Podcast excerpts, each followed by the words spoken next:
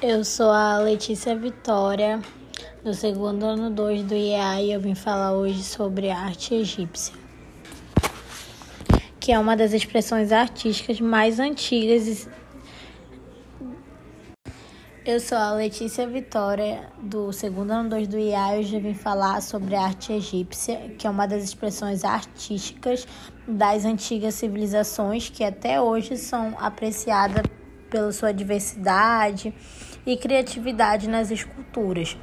É considerada a arte egípcia toda expressão artística feita no Antigo Egito, é, sejam elas pinturas, esculturas, na arte decorativa, na arquitetura e em outras formas também.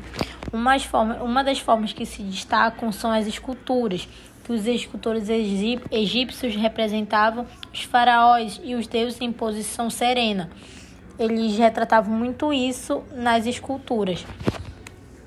E também as pirâmides, que são muito famosas. É, um, é, do deserto de Gizé são obras arquitetônicas famosas no mundo todo.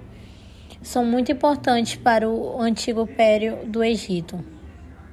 Então é isso. Essa foi, esse vai ser meu podcast sobre arte egípcia.